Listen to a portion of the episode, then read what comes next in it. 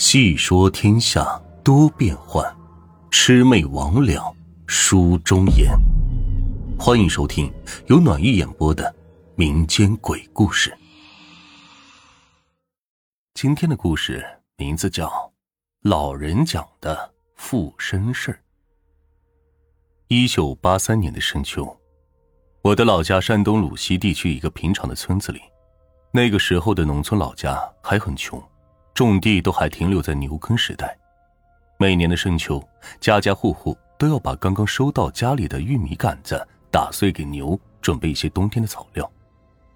这个故事就是我们家邻居打草时候发生的事。那天天阴沉沉的，外面没有一丝的风，我爸和几个邻居都在隔壁老黑家帮忙打草，忙活了一下午，终于在天快要黑之前给干完了。大家都准备回去洗洗涮涮，准备一会儿回老黑家吃晚饭。这是我们老家的规矩，无论谁来帮忙，晚上都要管顿酒。老黑的媳妇儿那个时候正怀着六七个月的身孕，从下午就一直忙活着做晚饭。下午都准备好了，天擦黑刚干完活，准备炒菜的时候，才发现是忘了拔几颗葱了，于是就着急忙慌的。去自家地里头去挖葱，这挖完葱往回走的时候，不知道在想啥，就往远处看了看。这一看不打紧，吓了一跳。虽然说天擦黑还没有看清，但是忽闪忽闪的蓝火确实异常的清晰。当时就吓得走不动路了。可是地里深秋的晚上，地里一个人都没有。老黑媳妇喊了几声，没有人应。稳了稳心神，就赶紧往家走。这一路上也是偶尔回头看，那个火苗就像是跟着他走一样，感觉一直在后面。不一会儿到家了，看着下午帮忙的人都洗刷完毕回来坐着喝茶了，这才算是安下心来。当时老黑媳妇也没有跟他说，就赶紧开锅做饭。老黑媳妇做完饭之后，总感觉身体是不舒服，一直是冒着冷汗，给大家说了一声，就躺着去了。大家也都以为是因为有孕在身，这也忙活了一下午，累了也就没有多想。那时候的农村也没有什么好酒，村头代销点打的散酒，一群人是热热闹闹的喝完酒，慢慢就散去了。我爸因为和老黑关系不错，两个人最后还在那里有一搭没一搭的边喝边扯闲篇。可就在这个时候，老黑媳妇儿是不行了。本来在隔壁屋里躺着的老黑媳妇儿开始说起了胡话，可又不是胡话，一直是一个男人的声音在喊着：“小葵，小葵，你在哪儿？爹回来看你来了。”一直在那儿喊。老黑和我爸两个人听着声到隔壁屋里一看，本来已经七八分醉意的两个人，一身冷汗，酒就醒了。只见老黑媳妇儿盖着好几层被子，头上一直在冒着热气，那感觉就像是人快不行的感觉。赶紧就叫来村里懂点医术的一个赤脚医生，看了半天也没有说出个所以然来。三个人就抽着烟蹲在地上商量着，要不就送到村卫生院去吧。于是老黑赶紧左邻右舍的去借钱，借拖拉机，准备送到乡卫生所里去。我爸和赤脚医生两个人在房里看着，老黑媳妇儿还在那里一直喊：“小葵，小葵，你在哪儿？爹回来来看你来了。”这两个人是越听越害怕，声音也是越听越熟悉。这听了几句话之后，赤脚医生颤抖的问我爸：“这是不是村东头的二爷爷附上身了？这二爷爷才去世没多久，就埋在老黑家菜地的旁边。”这二爷爷儿子刚好叫小葵，是不是老黑媳妇儿下去地里摘白菜啥的，那个时候掺上了呀？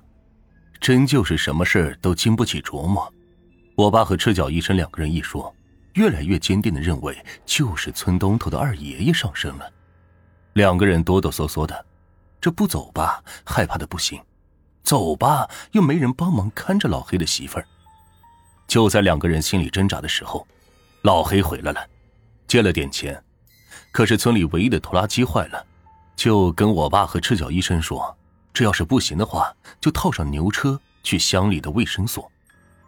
这个时候，我爸和赤脚医生两个人把刚才聊的给老黑说了一遍。三个人商量着，要是这么回事的话，送去医院也没用啊。就在大家一筹莫展之际，赤脚医生的媳妇儿来喊他回家了，说是有人找他看病。赤脚医生听了这个情况，就直接说：“让我们家老头给隔壁村里大仙说一声嘛，让他来看一看，兴许能知道是怎么回事呢。”话说这个大仙是隔壁村的一个神婆，大家见了都管她叫姑姑。方圆十里差不多都知道他，但没有熟人介绍是请不来的。老黑一想，这也是没办法的办法。这会儿已经是半夜了，去医院也得是明天早上，先让隔壁村的大仙来看看也行。于是呢，老黑又把隔壁三哥叫起来，和我爸是守在家里，老黑呢则去村头代销点买了两瓶酒和几包点心，骑上车。驮上赤脚医生两个人就去了隔壁村的大仙家。这一路无话，两人一会儿就到了大仙家，敲开门，赤脚医生给大仙把情况说了一下。大仙思索了一下，然后肯定的说：“就是我们村东头的二爷爷回来了。”老黑一听，扑通就给大仙跪下了，哭着恳求说道：“哎呀，姑姑呀，你一定要帮我这个忙呐！我媳妇儿怀着六七个月的身孕。”眼看着过年就要生了，今儿来的是比较急，也没给您带啥东西，那就这两瓶酒和点心，您先收着。过两天卖了玉米，我一定来重谢您。大仙赶紧把老黑扶起来，就说道：“哎呀，那些都是后话，救人要紧，咱们赶紧去你家看看情况。”大仙也骑着车跟着老黑两人，路上又说了一下详细的情况。等到了老黑家，我爸和三哥两个人正在门口守着。屋里老黑媳妇儿还在那里喊着：“小葵，小葵，你在哪儿？爹回来看你来了。”听着这个声音，大仙心里应该是有底儿了，就吩咐老黑拿一瓶高度酒，然后把窗户打开一条缝把门给关上。所有人呢都得出去，然后把小葵叫来，守在窗户边上等着应声。这一通收拾后，老黑也把小葵叫了来，大仙也准备好了。我爸、老黑、赤脚医生和三哥四个人就守在门外，让小葵站在旁边的窗户下。只听着里边的大仙冲着老黑媳妇说着：“哎呀，他二爷呀，你已经死了，应该赶紧去那边报道去了。你咋还不走呢？现在你儿子就在外面，我给你喊一声，让他说句话。”你听见了，就赶紧走吧，要不然对你儿子也不好。这说了几句以后，大仙冲着开了一条缝的窗户喊着：“小葵，给你爹问声好。”小葵就在外面哆嗦着，在外面答应着：“呃，爹，家里都很好，你放心的走吧。”这个时候，不知道是不是小葵的声音起了作用。老黑媳妇儿也没有了声音了，可还是一直在冒着虚汗哆嗦着。大先生冲着说：“这下你放心了吧？我送你走，别再回来了。”说完，大仙就走到床下头，嘴里含了一口酒，然后拿着煤油灯，从老黑媳妇脚上冲着头一口酒就喷了过去。高度酒借着煤油灯的火苗，只见一溜火苗顺着老黑媳妇脚底一直到头顶，瞬间不见了。这个时候，窗户吱扭吱扭的响了两下，就再也没有动静了。大仙就招呼着老黑、我爸、小葵，剩下几个人给叫进来，就说道：“这个刚才呢，就是你们村东头的二爷爷，不放心家里，回来看看。刚才已经看到小葵了。”他已经走了，又吩咐小葵也不用担心，这天一亮就带着纸钱到二爷爷坟头上去烧一烧，念叨念叨家里的事，让他放心的走就行了。这话音刚落，老黑媳妇儿是睁开了眼，看着五六个人在房子里，扫了大家一眼，就又昏睡了过去。